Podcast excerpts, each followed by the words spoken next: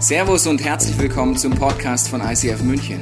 Wir wünschen dir in den nächsten Minuten eine spannende Begegnung mit Gott und dabei ganz viel Spaß.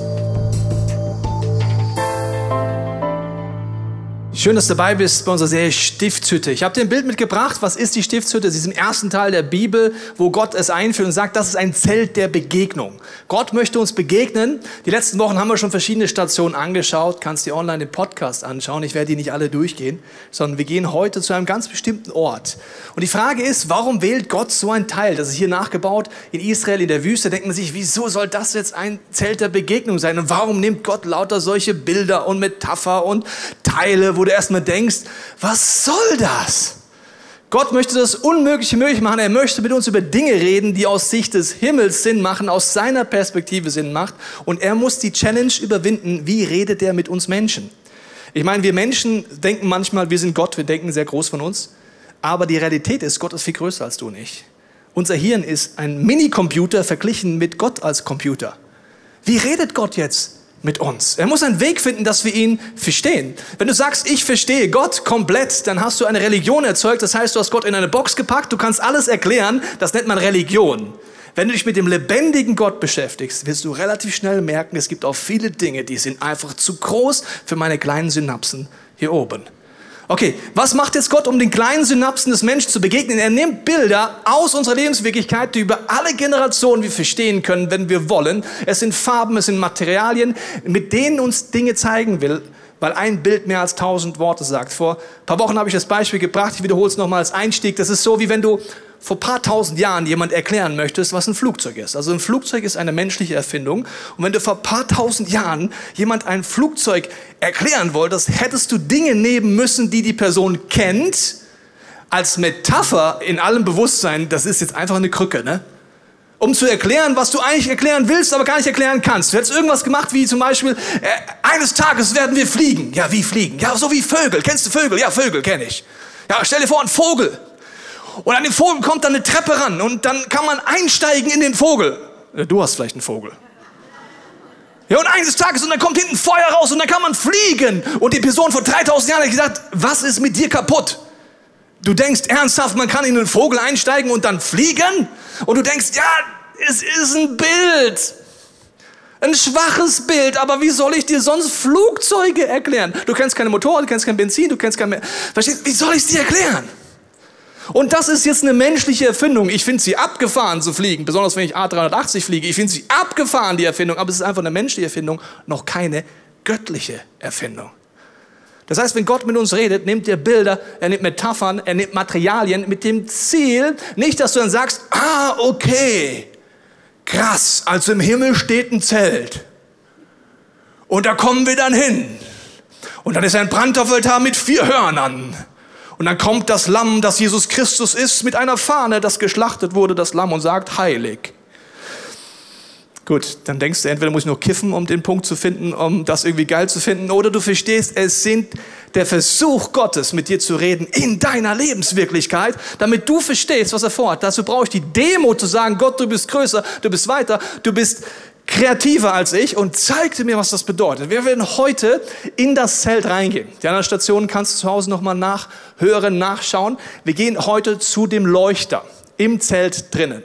Es war die einzige Lichtquelle, die Menora, die es dort drin gab. Gab kein Fenster, kein Rollladen, kein Dachfenster, nichts. Einfach, das war die Lichtquelle. Ich habe dir mal ein Bild mitgebracht. So sah dieser Leuchter aus. Es gab sieben Arme und jedes Detail in der Stiftshütte ist ein Symbol. Wenn ich auf alle eingehen könnte, ich habe noch lange alle nicht verstanden, aber ich könnte bereits mit den Leuchter mit euch eine ganze Serie machen. Was unser Research-Team hat ungefähr 40 Seiten nur zum Leuchter rausgefunden und das war der erste Research, weil Gott redet in jedem Detail, wenn du offen dafür bist. Also warum wählt jetzt Gott das und sagt, das ist die einzige Lichtquelle? Wir haben oft keinen Zugang dazu, weil diese Bilder weit von uns weg sind. Im ersten Teil der Bibel, Alten Testament. Im ersten Teil der Bibel haben Leute relativ schnell verstanden die Metaphern. Auch im Neuen Testament haben die Leute relativ schnell verstanden die Metaphern. Ich lese dir mal Hebräer vor. Da heißt es, nun gab es diesen ersten Bund zwischen Gott und Israel, Bestimmungen für den Gottesdienst und ein heiliges Zelt, die Stiftshütte hier auf der Erde. Dieses Zelt hatte zwei Räume, wir sind gerade im ersten Raum. Im ersten befanden sich Leuchter, darum geht es heute, ein Tisch, auf dem Tisch heilige Brote, nächste Woche. Dieser Raum wurde Heiligtum genannt. Und dann heißt es später, wir können diese Dinge jetzt nicht alle im Einzelnen erklären. Warum nicht? Oder? Ja, weil der Autor davon ausging, des Hebräerbriefes, dass sein Gegenüber alles versteht. Aber wir stehen davor und denken, ich hätte gern mal eine Erklärung, weil ich verstehe gar nichts. Also zur Zeit von Jesus hat man das verstanden. Und wenn wir uns reinbegeben, wirst du auch relativ schnell merken, man kann das heute auch ganz tief verstehen, weil es zeitlose Bilder sind. Okay, die Menora, gehen wir jetzt mal rein, die einzige Lichtquelle. Sie war der wertvollste Gegenstand übrigens in der ganzen Stiftshütte. Es war aus purem Gold. Man sagt, heutiger Wert wäre ungefähr 1,5 Millionen. Das ist relativ viel Geld. So viel war dieser Leuchterwert. Das war der wertvollste, mit Abstand wertvollste Gegenstand. Es war auch übrigens das, was Feinde am liebsten geklaut haben. Vom Wert her, aber du weißt geistlich, wenn du schon länger mit Gott unterwegs bist, gibt es einen geistigen Grund daran, warum der Feind diesen Leuchter glauben will, der symbolisch in deinem Leben, wirst du gleich merken, zentral ist. Warum will der Feind das klauen in deinem Leben? Warum ist Gott der Meinung, das ist besonders wertvoll? Der Auftrag Gottes ist, sie sollen aus Gold heraus diesen, diesen nicht schlagen, sondern mit Hämmerschlägen herstellen. Das heißt, mit Schlägen sollte diese Leuchter hergestellt werden, nicht gegossen werden, was man ja auch hätte machen können. Wir gehen in die erste Metapher rein. Warum will Gott ein Bild aufzeugen, wo es um Schlagen geht? Wenn du schon ein bisschen mit Gott unterwegs bist, weißt du, dass die Bibel sich selber auslegt. Vielleicht fallen dir sogar schon Bibelstellen ein, die mit Schlagen zu tun haben. Ich sage dir mal, welche Bibelstelle direkt mit Schlagen zu tun hat. Sie steht in Jesaja 53. Da heißt es, dabei war es unsere Krankheit, seine Prophetie über Jesus Christus, die er auf sich nahm. Er litt die Schmerzen, die wir hätten ertragen müssen. Wir dachten, diese Leiden seien Gottes gerechte Strafe für ihn. Wir glaubten, dass Gott ihn schlug und leiden ließ, weil er es verdient hatte. Doch er wurde blutig geschlagen, weil wir Gott die Treue gebrochen hatten. Wegen unserer Sünden wurde er durchbohrt.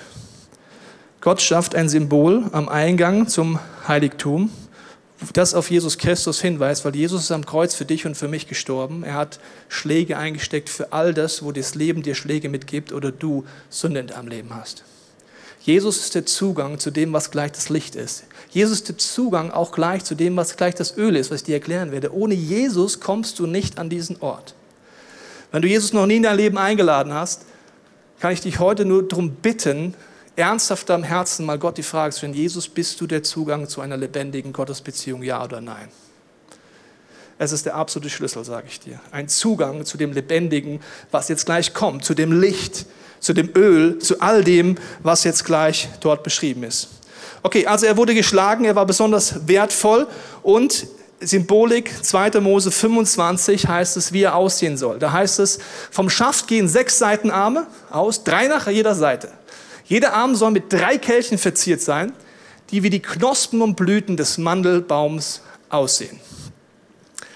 Also das ist jetzt etwas, wo Mose eine Vision von Gott bekommen hat und Gott sagt, mach es genau so. Also tu es nicht weiterentwickeln und sagen, ich werde mal kreativ, Mandelbaum finde ich nicht so cool, ich nehme einen Apfelbaum. Ja, und äh, Knospen finde ich nicht so cool, ich nehme Kelche. Nein, Gott sagt, mach's genau so. Warum? Ich will euch etwas zeigen. Warum Mandelbaum? Mandelbaum war der Baum, der als erstes im Orient geblüht hat. Es gibt die Symbolik von blühen. Im Hebräischen ist das Wort blühen das gleiche wie leuchten. Gott redet darüber, dass er sich wünscht, dass dein Leben wie ein Baum ist, der aufblüht und der leuchtet. Der Schlüssel ist, dass Gott im Zentrum deines Lebens ist. Das ist die Mitte. Und die Zahl 6 in die Seitenarmen steht in der Bibel für das Menschliche, für das Begrenzte, für das, wo wir nicht weiterkommen. Und Gott redet davon, dass wenn wir durch Jesus Christus den Zugang kriegen, an einen Punkt kommen, wo Mensch und Gott zusammenkommen, dann stellt die Zahl sieben. Und das ist die Zielzahl der Vollkommenheit oder Leben in Fülle. Gott möchte, dass wir ein Leben in Fülle haben, dass wir leuchten, dass wir blühen, dass wir wie ein Baum sind, der aufgeht. Aber wie soll das jetzt gehen? Wie soll ich dorthin kommen, außer der Entscheidung, dass ich Jesus mein Leben gebe? Hier ist das Öl entscheidend. In jeder dieser Leuchter war Öl drin und ein Docht. Ich lese dir mal vor aus 2. Mose 27, wie es da heißt. Sie sollen immer wieder Öl nachfüllen. hier geht es um die Priester. Damit er vom Abend bis morgen brennt und mein Heiligtum erhält. Diese Weisung gilt für euch und alle kommenden Generationen.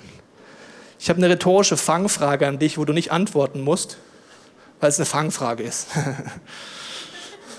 okay. Also, wenn Gott sagt im ersten Teil der Bibel, das gilt für alle kommenden Generationen, meinte er dann bis zum Jahr 32 nach Christus oder meinte er alle kommenden Generationen? Fangfrage, nicht antworten. Also, wenn Gott sagt alle, meint er alle. Das ist krass bei Gott. Also, der meint sogar das, was er sagt. Ist bei uns Menschen nicht immer so, muss man dazu sagen. Also, wenn der alle sagt, meint er einfach fünf. Ja? Nee, wenn Gott sagt alle, meint er alle. Er ist der Meinung, dass alle kommenden Generationen, auch die, die durch Jesus Christus einen Zugang zur lebendigen Gottesbeziehung gefunden haben, diesen Ort des Leuchters symbolisch brauchen und täglich frisches Öl brauchen. Eine tägliche Erfrischung, und zwar morgens und abends. Wenn Gott dieser Meinung ist, dann weil er uns kennt und weil er weiß, wie unser Alltag aussieht und weiß, dass wir eben oft nicht erfrischt sind. Das Öl steht in der Bibel immer wieder für den Heiligen Geist, für die Gegenwart Gottes, dass es lebendig wird. Ich mache ein Beispiel. Die Bibel ist das Wort Gottes, wenn du es mit dem Heiligen Geist liest. Wenn nicht, ist es einfach ein Buch. Das ist ein Buch mit Buchstaben, das kann relativ langweilig sein. Besonders in bestimmten Abschnitten des Alten Testaments denkst dir, boah, jetzt müssen sie einen Mandelbaum bauen, toll. Jetzt schlagen sie das Gold, wow. Jetzt muss man da noch eine Hütte bauen, Wahnsinn. So, das ist ohne den Heiligen Geist. Mit dem Heiligen Geist heißt Jesus, du bist das Wort Gottes, machst lebendig. Wenn du so die Bibel liest, geht es dir darum, dass du einen Gedanken bekommst beim Bibellesen oder ein Wort dich anspricht oder ein Satz dich anspricht oder etwas Frisches in deinen Gedanken erzeugt. Es geht nicht um den Buchstaben, der steht, sondern dass Gott es lebendig macht. Die Bibel sagt, es ist durch den Heiligen Geist inspiriert und nur mit dem Geist Gottes wird es lebendig. Ich mache dir ein Beispiel. Vor einiger Zeit hatte ich die Situation, dass ich äh, einige Medienberichte gab über unsere Kirche. Ich habe es mir angeguckt, habe mit einem Medienanwalt darüber gesprochen und der hat gesagt, wenn du willst, kann, könnt ihr jetzt diese Medienvertreter verklagen, weil erstens haben sie in diesem Bericht bewusst Falschaussagen rübergebracht, wo sie vorher wussten, dass es Falschaussagen sind über die Kirche. Zweitens haben sie äh, Techniken angewandt, wie versteckte Kamera und so weiter, was illegal ist unter diesen Bedingungen. Du kannst sie verklagen, du kriegst Recht. So. Mein Typ ist, solche Sachen mag ich. Ich war Punk früher, Ungerechtigkeit hasse ich. Ich mag so Momente, die eher auf Angriff gehen als Verteidigung. Das ist so mein Typ. So, jetzt je nach religiöser Prägung sagst du, ja, da müssen wir Gott ja gar nicht fragen. Weil die Bibel sagt, wenn dir einer auf die linke Wange haut, hältst du die rechte auch noch hin. Wenn du so mit dem Wort Gottes umgehst, bist du religiös. Wusstest du das? Weil die Bibel sagt noch viel mehr. Die Bibel ist lebendig. In einem Moment heißt es vielleicht, mach nichts. Im anderen Moment sagt Paulus zum Beispiel, als er geschlagen wurde, sagt er, so goes it not. Ihr habt gerade einen römischen Bürger geschlagen, das ist gegen das römische Recht, ich verklage euch hiermit. Wie Paulus verklagt jemand? Ja klar. Es kann sein, dass du vor Gericht gehst. Ja, aber ich muss doch linke Backe, rechte Banke 1, 2, 3 spielen. Nein, du brauchst den Heiligen Geist. Er ist lebendig. In einer Situation sagt er, geh vor Gericht, in der nächsten was ganz anderes. Das heißt, was brauche ich in dem Moment? Ich brauche ein frisches Wort von Gott. Ich brauche, dass er mir, zu mir redet, was ich tun soll und was auch nicht, weil ich kann mich verrennen in meinen Emotionen und vor Gerichte gehen und was ich was alles mache. Und es bringt gar nichts. Das weiß ich ja auch. Wenn die Presse verliert vor dem Gericht, dann heißt es einfach, ja, es tut uns leid, wir werden eine Richtigstellung abdrucken. Weißt du, wo die Richtigstellung kommt? Bei den Lesebriefen unten links ganz klein. Wir tut uns leid, ICF, ihr seid eigentlich toll. Das liest keine Sau. Okay, wenn du es liest, ich wollte dich nicht beleidigen mit Sau, aber Statistisch gesehen liest das keine Sau. Irgendjemand liest das schon, aber ich habe das noch nie gelesen. Es interessiert mich auch nicht, was da ganz klein steht. Entschuldigung, ICF. Verstehst du? Es bringt auch gar nichts, das weiß ich auch. Aber meine Emotion ist BOOM! Okay, was mache ich? Ich sage Gott, ich brauche ein frisches Wort von dir. Morgens, abends, ich stehe auf, sage Jesus, rede zu mir. Dann habe ich so eine Technik, die ich anwende, dass ich manchmal vier Bücher gleichzeitig lese und ich lese immer ein Kapitel, bis mich was anspricht. Ein Wort, ein Gedanke, ein Vers, den schreibe ich aus. Also zum Beispiel, ich lese 1. Mose 6, so lange bis mich was anspricht, dann lese ich Psalm 6, Sprüche 6, Matthäus 6. So lange bis mich anspricht, dann schreibe ich es auf und frage Gott, was willst du mir heute Frisches zeigen? Als ich den Kontext gemacht habe, hatte ich folgende Bibelstellen gelesen. Erstmal stand dann da, wenn du einen Konflikt hast, geh zu der Person hin und rede mit ihr unter vier Augen. Die kannte ich schon, die Bibelstelle. Aber an dem Tag habe ich sie gelesen. Warum? Ich brauchte ein frisches Wort von Gott. Dann Sprüche 6. Wie lange willst du noch schlafen? Wann wachst du endlich auf? Okay. Matthäus 6. Nehmt euch in Acht, wenn ihr Gutes tut, äh, dass ihr nicht bewundert werde. Und noch, geh in deine Kammer und bete. Okay, das waren die Bibelstellen, die mich angesprochen haben. Und dann sage ich, Gott, was ist das Frische? Was möchtest du mir zeigen? Und dann kommen Gedanken. Gott redet durch deine Gedanken. Es ist ausgelöst. Dann hatte ich folgende Gedanken. Ich verklage sie nicht, wir verklagen sie nicht. Aber wir gehen unter vier Augen hin. Das bedeutet, bei dem einen Bericht hat es ein Freund von mir aus unserem Team, hat angerufen in der Redaktion, hat gesagt, ja, er möchte mal gerne Sie treffen. Ja, warum? Ja, er möchte über den Artikel reden. Ja, Sie hatten gleich Angst, dass Sie verklagt werden, weil man weiß schon ein bisschen, ob man noch legal unterwegs ist oder nicht. Ich will nicht verklagen, ich will nicht anklagen, ich möchte einfach, dass wir uns kennenlernen, weil wenn wir uns kennen, kann man schlechter übereinander reden, weil man schon miteinander redet. Und er ist hingegangen und geht hin. So auf die Idee wäre ich nicht gekommen. Meine Persönlichkeit kommt nicht auf diese Idee. Aber in dem Moment merke ich, es kommt Frieden. Super. Das ist ein Weg, den Jesus vorschlägt. Es wird auf einmal ganz ruhig, ist gar nicht mal aufgewühlt. Es ist ein frisches Wort, es ist ganz frisch. Und ich kann es annehmen und umsetzen. Gott möchte dir frisch begegnen, lebendig begegnen und dafür brauchst du den Heiligen Geist. Der Epheserbrief sagt sogar, dass dieses Öl, der Heilige Geist, so etwas ist, wo man äh, betrunken werden kann von. Da heißt es, betrinkt euch nicht. Das führt zu einem ausschweifenden Leben, muss man in Bayern mal sagen. Ja, unser ehemaliger Ministerpräsident war der Meinung, dass man mit wie viel Maß Bier noch Auto fahren kann? Ein oder zwei Maß, ich weiß nicht mehr. Zwei, der hat es drunter. Stimmt nicht. Wenn du wirklich mit zwei Maß Bier noch Auto fahren kannst, hast du ein Alkoholproblem. Das sage ich dir jetzt mal ganz direkt. Also wenn du noch gerade fahren kannst, wirklich mit zwei Maß Bier, dann haben wir ein ganz anderes Problem in deinem Leben entdeckt, wo du mal drüber nachdenken kannst. Okay, das führt nur zu einem ausschweifenden Leben. Lasst euch vielmehr von Gottes Geist erfüllen. Ermutigt einander durch Psalmen, Lobgesänge und Lieder, wie sie euch Gottes Geist schenkt. Singt für den Herrn und jubelt aus vollem Herzen. Im Namen unseres Herrn Jesus Christus, dank Gott dem Vater zu jeder Zeit und für alles. Hier heißt es, lasst euch vielmehr erfüllen. Okay, also die Bibel vergleicht das, was am Leuchter jeden Tag passiert, morgens und abends, frisch zu sein, vom Heiligen Geist erfüllt zu sein, mit einer Metapher, die auf den ersten Blick aussehen kann, wie wenn du besoffen bist.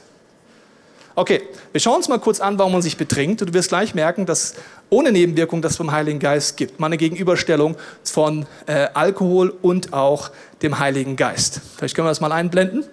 Da. Links betrunken, rechts Heiliger Geist. Betrunken, geh mir das durch. Erstmal, wenn du betrunken bist, denkst du anders. Das merkst du daran, dass wenn du einem Betrunkenen von außen zuschaust, merkst du, der denkt wirklich, er ist der Geilste der Welt. Du findest ihn todpeinlich, aber er denkt, hey Baby, glaubst du eigentlich an Liebe auf den ersten Blick oder soll ich nochmal wiederkommen? Und du denkst dir, Junge, du denkst, du bist der Geilste, aber du bist es leider gerade nicht. Okay, du redest anders, ja, also definitiv. Also wenn man besoffen ist, redet man anders. Man lallt. Nicht alles wirklich verständlich. Du hörst anders. Das heißt, du fängst an, alles wahrzunehmen. Du siehst anders. Ich war auf dem Oktoberfest und da war jemand aus Italien und der war felsenfeste Meinung, dass ich Michael Schumacher bin. Okay, ich habe das Kinn, ich gebe es ja zu, das Schummi-Kinn, ich habe es wirklich. Aber, so, dann ging's los. Dann habe ich gesagt, ich bin nicht Michael Schumacher auf Englisch. Doch, du bist mich, du Schummi. I love you, hat alle Italiener hergeholt. Ferraris. Kamen sie alle her, auch alle ungefähr drei Promille am Start der hat anders gedacht, anders geredet, anders gehört, anders gesehen und sich anders verhalten. Der war so fest der Meinung, dass ich Michael Schumacher bin, dass er mich die ganze Zeit einladen wollte. Da habe ich zu ihm gesagt, Junge, wenn ich Michael Schumacher wäre, wäre ich Millionär, dann müsste ich dich einladen. Der hat sich nicht abbringen lassen, der hat immer die Runde gezahlt für Schummi. Ne? So, super. Dann habe ich, ich habe dann immer laufen lassen, weil er hat anders gedacht, anders geredet, anders gehört, anders gesehen, anders verhalten. So, dann ganz am Ende, Höhepunkt. Weiß nicht, wie viel Promille der Kollege hatte. Da sagt er, kannst du noch auf meiner nackten Brust unterschreiben? Ich habe kurz überlegt, versuche es ihm jetzt nochmal zu erklären. Der denkt anders, der redet anders, der hört anders, der sieht, das klappt nicht. Also habe ich dringend geschrieben im Auftrag Michael Schumacher. Mit Edding auf seine nackte Brust. So, das ist betrunken sein. Wir trinken Alkohol, weil wir wollen ruhig werden. Wir wollen Frieden haben. Wir wollen uns ablenken. Und jetzt sagt Gott, all das gibt es, wenn du jeden Tag frisch zum Heiligen Geist gehst, fängst du an, anders zu denken.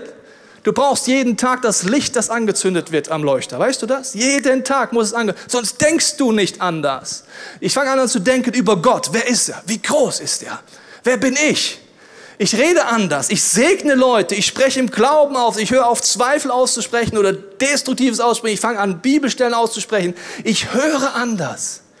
Ich lese die Bibel nicht als totes Buch, sondern ich suche nach dem frischen Wort Gottes. Ich fange an hinzuhören. Gott redet zu mir. Ich sehe anders.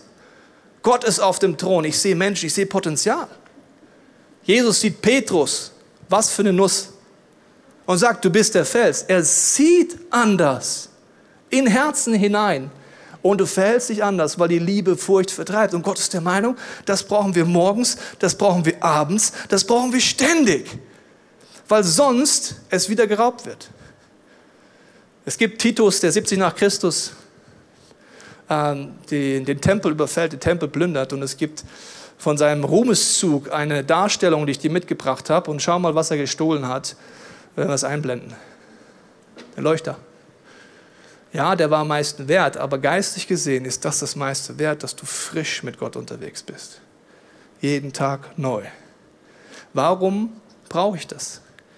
Weil es gibt ein Phänomen, wo der Teufel die Dinge raubt, und zwar über Nacht. Ich nenne das geistlicher Alzheimer. Das bedeutet, ich erlebe heute was.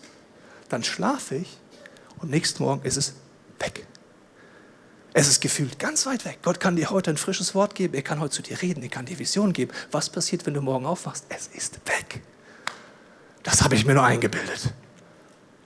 War das wirklich Gott? Hat Gott wirklich gesagt, so, ich wach auf, geistig Alzheimer. Das heißt, über Nacht stiehlt der Feind symbolisch dein Leuchter. Du kannst aber jeden Tag dorthin kommen. Und was der Priester auch gemacht hat, er hat nicht nur Öl aufgefüllt morgens und abends, sondern er musste den, den Docht wechseln, den Ruß wegmachen, einmal am Tag. Gott ist der Meinung, mindestens einmal am Tag brauchen wir so einen Moment, wo der Ruß weg muss. Die Dinge, die traurig sind in meinem Leben, die nicht demotivieren, die Momente, wo es rußt.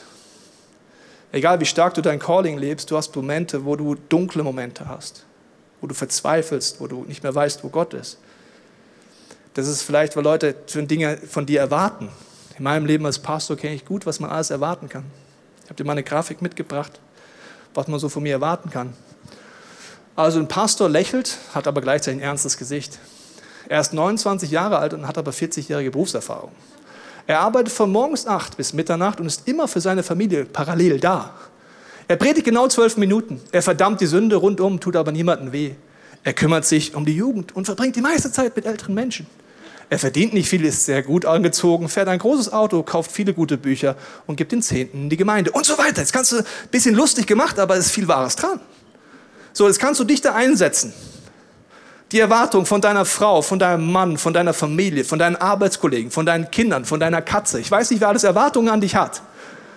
So, und dann wirst du im Alltag enttäuscht. Du hast Momente, wo du verletzt bist, wo der Ruß kommt. Und deswegen soll der Priester morgens und abends dahin kommen und es säubern, den Docht wieder reinmachen, den Heiligen Geist wieder frisch einatmen. Wie kannst du jetzt diesen Ölwechsel machen? Du kannst sinnbildlich jeden Tag an diese Leuchter gehen und Gott sagen, Gott, hier bin ich, zünd dein Licht an in meinen Gedanken. Heiliger Geist, ich brauche dich. Du kannst anfangen zu beten als Ölwechsel, dass du sagst, Galater 5, dass die Früchte, Mandelbaumfrüchte, des Heiligen Geistes in dir wachsen. Weißt du, was das sind? Du kannst beten, Gott schenkt mir Liebe, Freude, Frieden, Geduld, Freundlichkeit, Güte, Treue, Sanftmut, Selbstbeherrschung. Das sind Früchte des Geistes, Galaterbrief. Also ich brauche das. Und zwar nicht einmal die Woche. Jeden Tag brauche ich das. Vielleicht bin ich auch nur eine Sünder hier und alle anderen sind hier heilig und ihr braucht das alle nicht. Dann predigt ihr ab nächster Woche. Also ich brauche das jeden Tag. Und ich merke es, ob ich es zwei, drei Tage nicht mache, weil ich wieder Lügen glaube, weil es wieder dunkel wird. Oder die Gaben des Geistes, 1. Korinther Du kannst dir abholen bei ihm ein Wort der Weisheit, ein Wort der Erkenntnis, eine Gabe des Glaubens, die Gabe gesund zu machen, die Kraft Wunder zu tun, prophetisches Reden, Geister zu unterscheiden, Zungenrede, alles Dinge, die täglich für uns da sind. Aber es war die Aufgabe des Priesters, es auch zu tun. Gott sagt nicht, ich mache das Öl alles selber. Ich mache den Docht und den Ruß weg. Er sagt, du hast einen freien Willen. Du kannst Raum kreieren oder eben keinen Raum kreieren. Jesaja 11, nochmal ein Beispiel. Da heißt es, ein junger Trieb sprießt aus seinen Wurzeln hervor, des Geistes Herrn wird auf ihm Jesus ruhen. Geist der Weisheit. Ich brauche Weisheit, alter Falter. Einsicht brauche ich. Rat, huh, Kraft, Erkenntnis, Ehrfurcht vor dem Herrn. Also ich brauche das. Und Gott sagt, es ist jeden Tag da. Durch das, was Jesus für dich getan hat, kannst du jeden Tag dorthin kommen.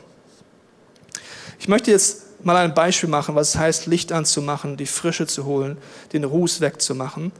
Am Beispiel von etwas, was ich euch schon ein paar Mal erzählt habe, von meinem Herzen. Wenn du länger in dieser Kirche bist, weißt du, dass ich immer wieder Herzherausforderungen hatte, auch am Anfang dieses Jahres.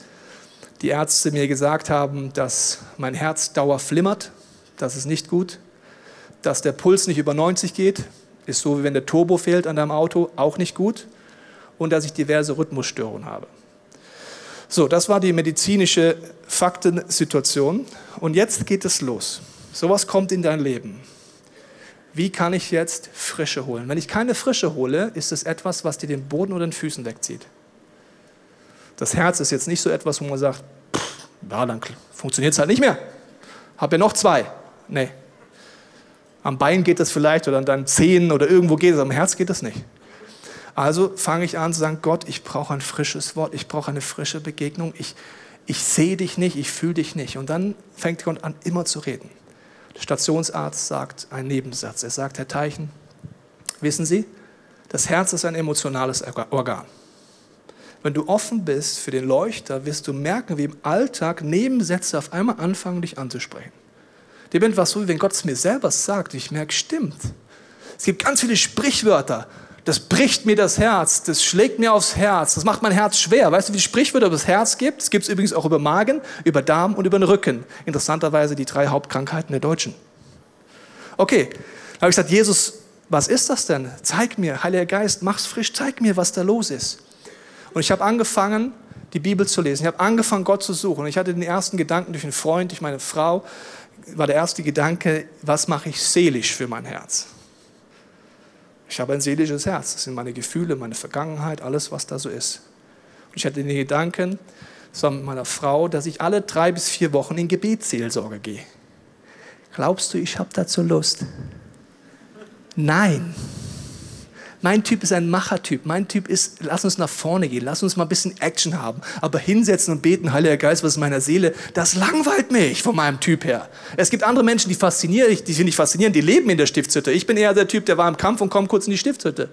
Okay, also, aber ich merke, dass Gott das in mir bezeugt und ich fange an, alle drei Wochen seit in dem Jahr dorthin zu gehen. Und ich merke, dass Gott Dinge zeigt in meiner Seele, wo ich gar nicht wusste, was in meinem seelischen Herz alles ist.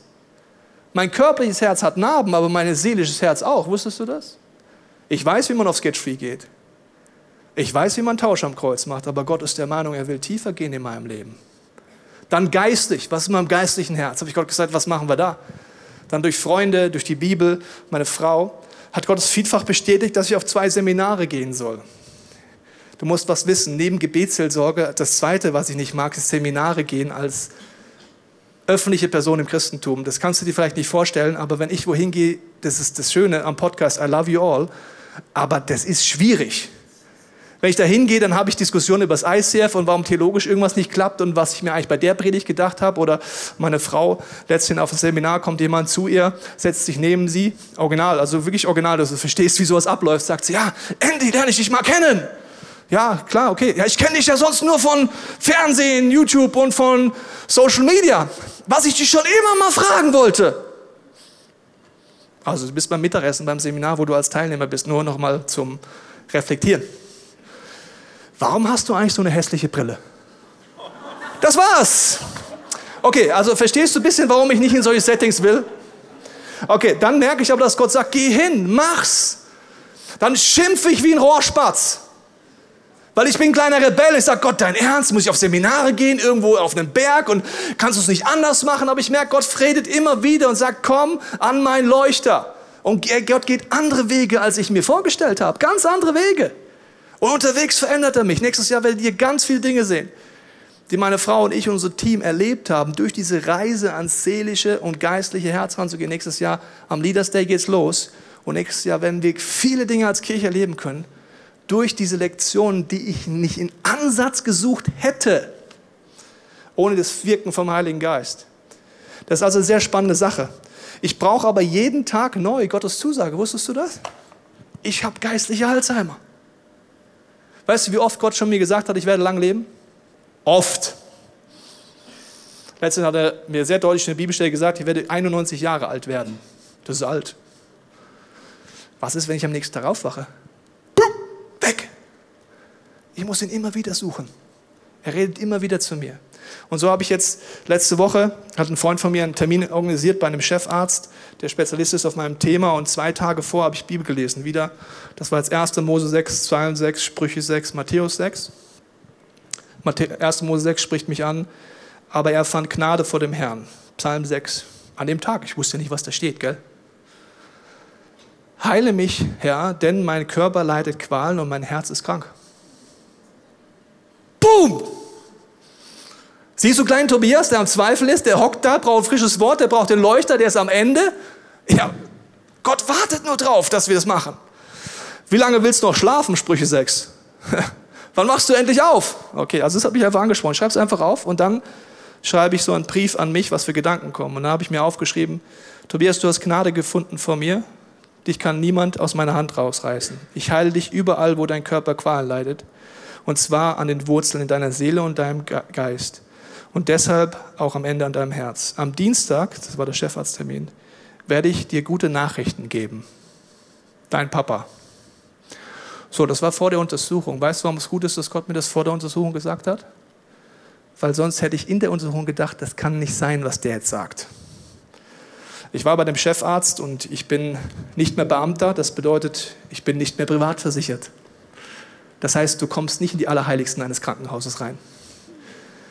Selbst wenn ich privat versichert wäre, hätte der Chefarzt sich nicht eine Stunde Zeit für mich genommen. Selbst wenn ich privat versichert wäre, hätte nicht seine private Assistenz mich durch alle Untersuchungen geleitet wie so ein VIP. Das haben wir nie erlebt. Sie müssen EKG machen. Okay, ich kenne Krankenhäuser. Da ist dann ein Warteraum mit 40 Leuten. Aber die Assistentin hat gesagt, kommen Sie mal mit an 40 Leuten vorbei, EKG. Dann an den nächsten 30 Leuten vorbei zum MRT. Immer so durchgeleitet worden. Und Gott hat immer gesagt, schau mal Tobias, ich bin da, ich ermutige dich heute. Ich wusste aber nicht, was rauskommt. Und dann hat der Arzt nur zu mir gesagt, Herr Teichen, ich empfehle Ihnen im nächsten halben Jahr alles zu machen, was Sie machen wollen. Nehmen Sie weiter Blutverdünnung, machen Sie Sport, probieren Sie alles und ich werde Sie erstmal nicht operieren. Wenn es da nicht weg ist, dann können wir über die Operation reden. Und er hat sehr deutlich zu mir geredet. Ist kein gläubiger Arzt. Hat gesagt, Angst ist der schlechteste Ratgeber, Herr Teichen. Und Gott redet und redet durch einen Mann in einem wunderbaren Kittel. Du brauchst frische Begegnungen. Und weißt du, was passiert? Tobias schläft ein, wacht auf und Alzheimer ist zurück. Jetzt müsstest du Hause sagen, ja Tobias, jetzt ist doch super, jetzt hast du doch Glaube, oder? Jetzt läuft es doch, oder? Ich brauche es jeden Tag. Gott ist der Meinung, alle Generationen braucht es jeden Tag. Meine Frau wird euch jetzt noch ein Beispiel bringen zum Thema Worship, weil das ist auch ein Ort, den man kreieren kann.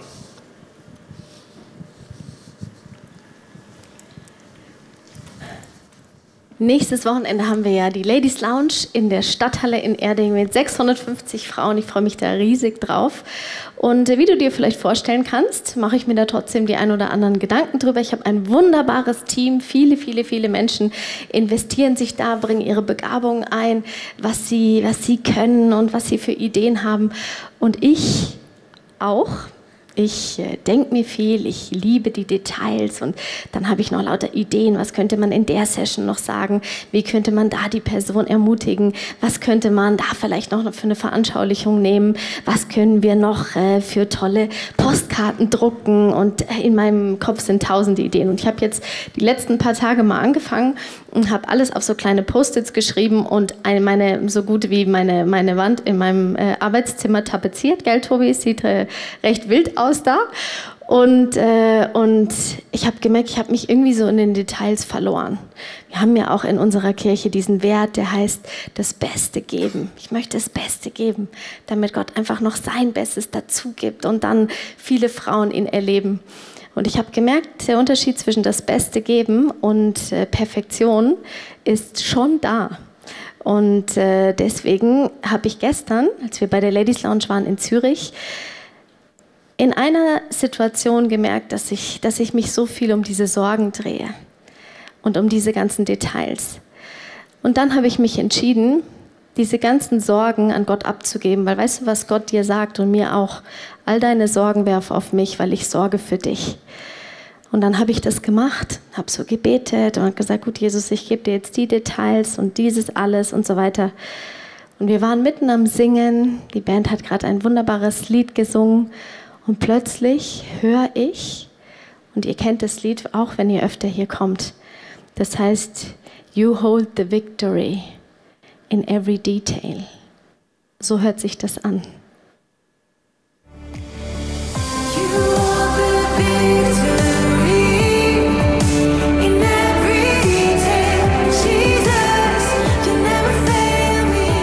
Und das war so mein frisches Wort in dem Moment, dass Gott die Details noch viel mehr liebt als ich.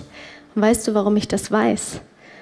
Ich habe mir vor ein paar Wochen einen neuen Wintermantel gekauft und ähm, letzte Woche war es ja schon so kalt und so frisch und dann habe ich mir gedacht, oh, diesen, diesen Mantel, den ziehe ich jetzt an und dann habe ich ihn mir mitgenommen äh, und dann habe ich gesehen, während ich ihn anziehen will, dass der eine Knopf locker ist, so innen drin, wenn man die mit so Druckknöpfen fertig macht, äh, zusammen macht und dann habe ich äh, mir gedacht, na, das ist jetzt ein bisschen blöd, dass da der Knopf locker ist. Äh, dann äh, nehme ich aber mir noch was zum Nähen mit und nähe das einfach in der S-Bahn gerade so zwischendurch. Dann kann ich ihn jetzt trotzdem schon anziehen. Der Tobi war aber schon im Auto auf dem Weg zur S-Bahn und deswegen habe ich nur noch in meine Krustschublade, habt ihr auch so eine Krustschublade in der Küche, äh, gegriffen und habe mir so ein kleines Nähset rausgeholt, was ich mal irgendwie aus einem Hotel mitgenommen habe. Und äh, das habe ich dann mitgenommen und dann saß ich in der S-Bahn, habe meine Jacke ausgezogen und habe mein Nähzeug rausgeguckt, habe meiner Nachbarin so zugenickt, ja, weil die sich gewundert hat, was ich da mache. Und dann habe ich reingeguckt, da waren noch genau zwei Nadeln drin. Und in diesen Nähsets ist es so, dass da bereits der Faden aufgefädelt ist. Und es waren noch genau zwei Nadeln drin mit zwei Fäden. Und der eine Faden hatte exakt diese Farbe. Und vielleicht findest du das jetzt witzig oder versteht nicht so ganz den Punkt. Ich liebe Details. Ich glaube, dass es, dass es manchmal gar nicht so eine Rolle spielt, weil das war innen, im Futter, innen. Das sieht überhaupt kein Mensch, welche Farbe da der Faden hat, mit dem ich den Knopf angenäht habe. Aber in dem Moment wusste ich, dass Gott mich kennt, weil er weiß, dass er mir dadurch eine Freude machen kann und dass er mir zeigen kann, dass er mich sieht und dass er mich liebt und dass er sich um meine Details kümmert. Und deswegen konnte ich das nehmen und ich konnte ihm vertrauen, dass er sagt, I hold the victory in every detail. Ich habe den Sieg in jedem kleinsten Detail in deinem Leben, bei der Ladies Lounge, bei allem, was dich beschäftigt. Und vielleicht ist bei dir das Detail gerade nicht der Faden an einem lächerlichen Mantel. Vielleicht brauchst du Gottes Hilfe in Details, wo du gerade krank bist oder wo du traurig bist, wo du einsam bist, wo du seine Gegenwart brauchst. Und ich verspreche dir, dass Gott sich in deinen Details genauso zeigt wie mir. Und vielleicht nutzt du gleich die Lieder, die wir singen, um dein Herz aufzumachen und Gott zu fragen, wo begegnest du mir? Was singst du mir zu? Wo darf ich mich einklinken in das, was du für mich bereithältst? Er hat viel für dich. Danke, Frauke. Der Priester ist aktiv hingegangen jeden Tag, morgens, abends. Es war ein aktiver Part. Der Räume dem Heiligen Geist kreieren ist ein aktiver Part. Du kannst Worship sonntags entweder nutzen, dass du sagst, naja, das ist so die Begleiterscheinung, die vor der Predigt ist, die setze ich ab oder ich komme zu spät. Ich sage dir, ich bin in vier Gottesdiensten, die Lieder sind sogar gleich. Ich nutze jedes einzige Lied, jeden Sonntag, weil ich sage, ich brauche dringend eine Frische vom Heiligen Geist. Das liegt nicht an den Sängern hier vorne, es liegt auch nicht an der Musik, es liegt daran, ich sage, Gott, hier bin ich, rede zu mir. Ich bin offen, ich nehme die Texte, ich nehme die Situation und ich bin offen dafür, dass Gott wirkt. Ich habe dir ein Zitat mitgebracht zum Abschluss von Peter, Peter Strauch. Der hat es so zusammengefasst, die entscheidende Frage für einen Christen lautet also nicht, habe ich den Heiligen Geist, sondern hat der Heilige Geist mich? Darf er Raum haben in meinem Leben? Gebe ich ihm Raum, ja oder nein? Der Leuchter ist das Wertvollste. Es ist das Schönste. Aber es liegt an meiner Entscheidung, ob ich dem Raum gebe. Und deswegen möchte ich jetzt einladen, mit mir gleich, wenn die Band nach vorne kommt, zu beten. Wir werden nachher die Songs haben, die du nutzen kannst, wie die Frauke gesagt hat. Aber vorher möchte ich mit dir so einen innerlichen Weg gehen. Und zwar die Stationen der Stiftshütte, die wir heute nicht gesagt haben, den Vorhang, den Brandopferaltar, das Waschbecken und zum Leuchter innerlich gehen. Wenn du möchtest, kannst du das Experiment mitmachen. Lass uns die Augen schließen und diese Metaphern nutzen, dass Gott zu uns reden kann. Vater, ich danke dir, dass wenn wir unsere Augen schließen, unser Herz öffnen, du jetzt redest. Ich binde den Geist der Religiosität, der Täuschung und der Lüge über uns. Ich segne uns mit deiner Gegenwart, Heiliger Geist. Ich danke dir, Vater, dass du jetzt gleich im Worship und auch jetzt uns einlädst, zu dir zu kommen, so wie dieser bunte Vorhang am Eingang des Zeltes war, dass wir aus unserer Trockenheit kommen können. Dass wir heute ehrlich sein dürfen zu dir und sagen können, so geht es mir gerade. Ich danke dir, Jesus, dass du am Kreuz gestorben bist und dass in dem Vorhof dieser Brandopferaltar ist.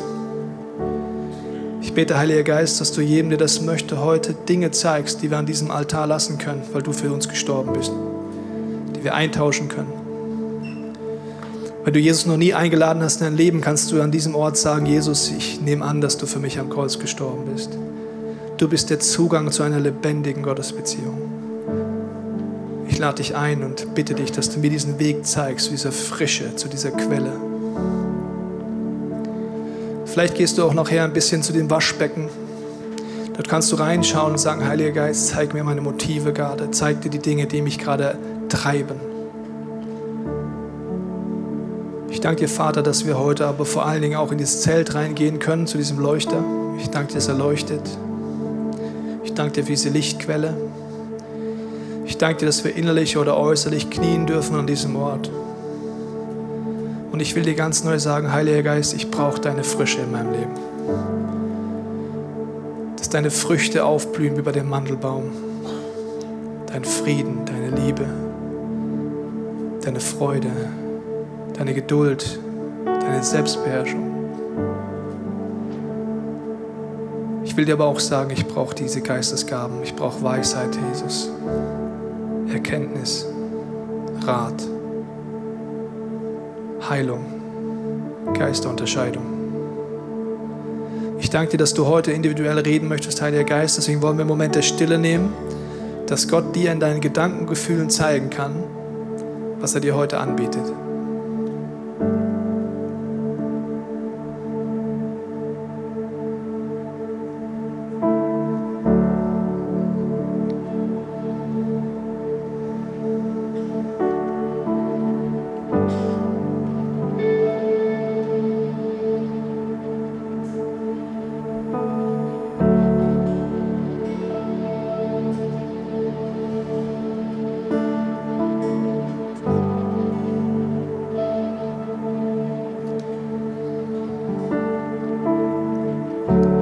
Vater, ich danke dir, dass wir jetzt einsteigen können in die gesungenen Gebete. Ich danke dir, dass du reden möchtest. Wir wollen dir Raum geben, Heiliger Geist. Jetzt, hier in diesem Moment, aber auch in unserem Alltag. Wir brauchen deine frische Begegnung. Amen. Wir hoffen, dass dir diese Predigt weitergeholfen hat. Wenn du Fragen hast, kannst du gerne an info at icf-moenchen.de mailen und weitere Informationen findest du auf unserer Homepage unter www.icf-moenchen.de.